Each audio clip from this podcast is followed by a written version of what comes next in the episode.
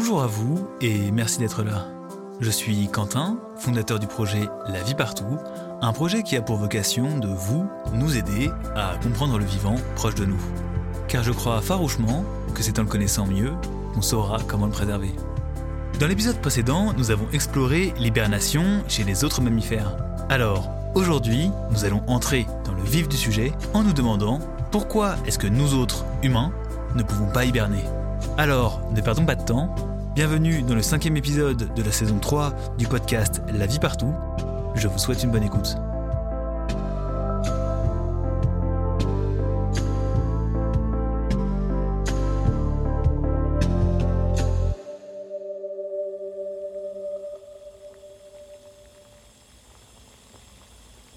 Notre corps est homéotherme, c'est-à-dire qu'il conserve une température constante indépendamment du milieu extérieur.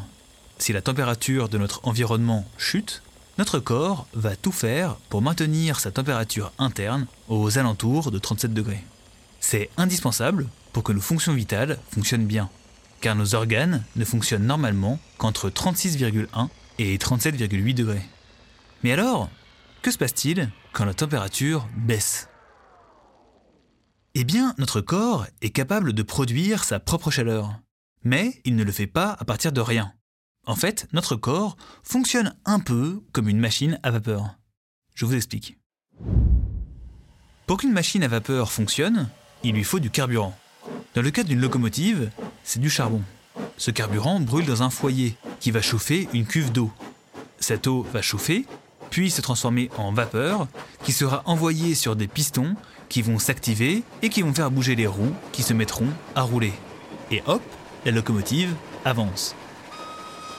Bon, j'espère que vous m'excuserez d'avoir comparé nos corps à des machines. Mais je trouvais que l'exemple était assez parlant. Parce que si on poursuit l'analogie, c'est un peu comme ça que ça marche. Notre carburant à nous, ce sont les aliments que nous mangeons. Une fois passés par le système digestif, ces gros morceaux d'aliments sont petit à petit découpés en tout petits morceaux qu'on appelle des nutriments. Ces nutriments sont un peu notre charbon. Une fois réduits par la digestion à un état utilisable par notre corps, ces nutriments passent dans le sang. Petit à petit, les nutriments vont atteindre nos cellules. Et nos cellules, c'est un peu le cœur de notre machinerie interne. Car c'est dans nos cellules que se crée une réaction chimique qui produit notre énergie. L'oxygène que nous respirons va réagir avec les nutriments que nous lui amenons, et paf, ça produit de l'énergie. Cette énergie permet le fonctionnement de nos organes et produit aussi de la chaleur. Au repos, cette chaleur va être localisée dans le cœur, le foie, les intestins, les reins ou le cerveau. Le sang qui y circule va s'y réchauffer et chauffer également les autres organes. Ça, c'est au repos. Mais lorsque nous faisons du sport, ce sont nos muscles qui ont besoin de davantage d'énergie. Et ce sont eux qui commencent à chauffer. Voilà, en gros, pourquoi et comment notre corps produit de la chaleur. Sauf que toute cette machinerie demande encore plus d'énergie pour fonctionner quand il fait froid. Heureusement, nous avons trouvé une petite parade, en faisant du feu, en chauffant nos habitations et en nous habillant avec des vêtements qui retiennent notre chaleur. Tout ça, ça demande une grosse organisation, alors qu'il nous suffirait de faire comme le hérisson et la marmotte et de dormir pendant tout l'hiver. Seulement, notre corps ne fonctionne pas tout à fait comme le leur. Je vous explique. Dans l'épisode précédent, je vous expliquais que l'hibernation était possible car les espèces qui hibernent voient leur corps se mettre à l'arrêt. Leur métabolisme ralentit, tout comme leur respiration et leur battement de cœur.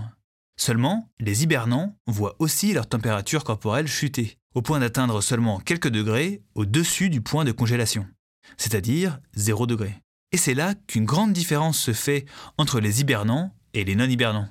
Comme nous l'avons vu, notre corps a besoin de chaleur pour fonctionner. Alors pas question que sa température baisse. Pourtant, ça arrive. C'est ce qui se passe quand on dort par exemple. Notre corps peut perdre jusqu'à 1,5 degré. Et vous le constaterez, on est quand même vachement loin des 34 degrés perdus par le hérisson. Forcément, cela ne permet pas de réduire notre métabolisme, condition indispensable à l'hibernation. Pour ça, il faudrait que la température de notre corps baisse encore plus. Et ça, nos fonctions vitales n'aiment pas du tout. Alors je vous propose de faire une petite expérience. Qu'est-ce qui se passe si on prend notre corps et qu'on le confronte à un froid extrême? Eh bien, vous allez voir, c'est surprenant. Lorsqu'il fait froid, notre corps réagit en répartissant la chaleur de manière prioritaire vers les organes vitaux. Ce qui veut dire que s'il fait vraiment très très froid, il laissera tomber les extrémités qui sont plus difficiles à chauffer. Nos mains et nos pieds risquent alors de geler. Quand la température baisse davantage, notre corps va chercher à redistribuer la chaleur dans tout le corps et surtout vers les organes essentiels en puisant dans nos ressources. C'est-à-dire dans les aliments que nous mangeons ou dans nos stocks de graisse. Et surtout, pour faire circuler toute cette chaleur, notre respiration va s'accélérer, au lieu de se ralentir, comme ça se passe chez les animaux hibernants. Progressivement, la chaleur va quitter les couches superficielles du corps pour se concentrer vers l'intérieur. La peau perd peu à peu sa chaleur, devient froide et grise. C'est l'hypothermie. Si la température continue de baisser encore, notre rythme cardiaque va brusquement diminuer au lieu de ralentir progressivement, comme ça se passe chez les animaux qui hibernent.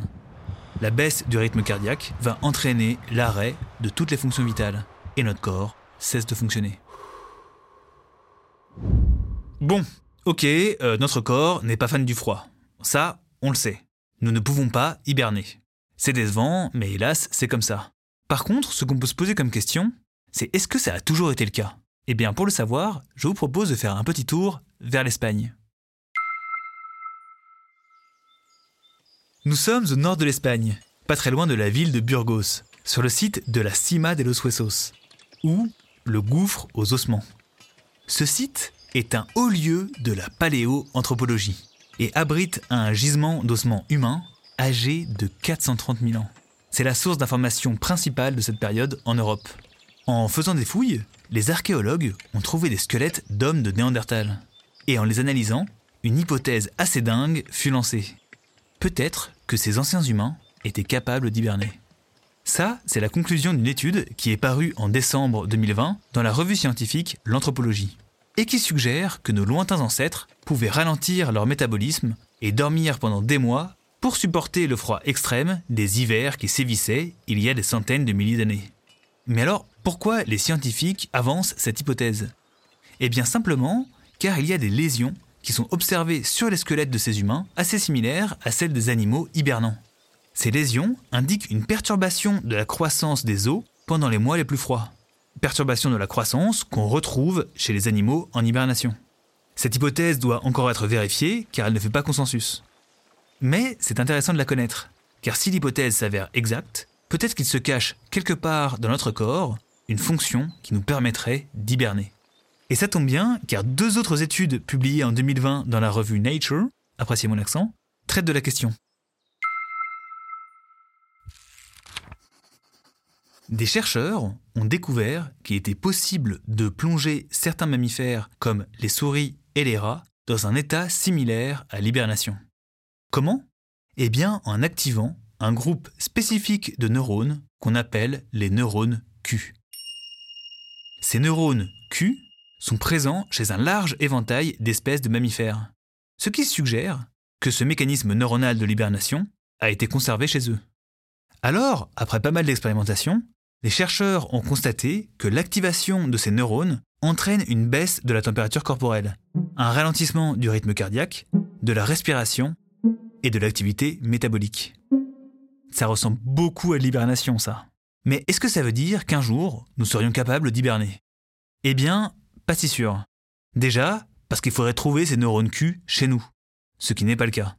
Alors, affaire à suivre. Et à présent, il est temps de conclure.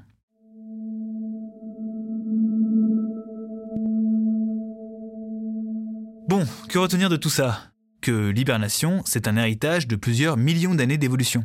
Nous voyons comment ça fonctionne, mais nous ne comprenons pas très bien encore qu'est-ce qui la déclenche ou non. En tout cas, ce que j'aimerais vous dire, c'est que l'hibernation, c'est encore une preuve de la capacité qu'a le monde vivant à s'adapter aux conditions extrêmes de son environnement. L'hibernation, c'est pour l'hiver, mais il existe aussi un état similaire en été. Cet état est appelé l'estivation, ou sommeil de l'été. Elle est par exemple adoptée par le crocodile du Nil, qui s'enterre dans la boue pendant la période chaude. Ces adaptations aux environnements extrêmes ne se sont pas faites en un jour. Il a fallu du temps. Et ça tombe bien parce que les espèces présentes autour de nous en ont eu du temps. Mais ces dernières années, le monde change très vite. Mais est-ce qu'il bouge trop vite? Eh bien j'avoue, je ne sais pas. Ce qui est certain par contre, c'est que nous pouvons aider les autres espèces à s'adapter. Et ce n'est pas difficile. Il suffit de desserrer notre étreinte. D'aider en laissant faire. En faisant confiance aux principes immuables qui régissent la vie de notre planète depuis des millions d'années. Les espèces portent en elles la mémoire de millions d'années d'évolution, alors le monde vivant pourra à nouveau exprimer son plein potentiel. Merci d'avoir écouté cet épisode, j'espère qu'il vous aura plu. Pour m'aider à le faire connaître, je vous invite à le noter et à le commenter si cela vous est possible. Ça permettra de le faire remonter sur les plateformes d'écoute. D'ailleurs, si vous voulez m'aider à financer ce projet, vous pouvez faire un don sur KissKissBankBank simplement en cliquant sur le lien présent en description ou en cherchant KissKissBankBank la vie partout sur Google. Vous pouvez aussi vous abonner à ma newsletter Comment réensauvager les jardins, dans laquelle chaque jeudi, je vous enverrai une fiche par mail avec plein de trucs intéressants dedans. Le lien est en description. Ce podcast a été écrit par mes soins, le montage et le sound design ont été effectués par Hugo Van Moll, et le tout a été enregistré à La Soulane, dans le studio de Johan Berger, dans les Hautes-Pyrénées. Aussi, pour les plus curieuses et curieux d'entre vous, les sources m'ayant permis d'écrire cet épisode sont en description. Merci d'être resté jusqu'au bout c'était Quentin, prenez soin de vous et à bientôt.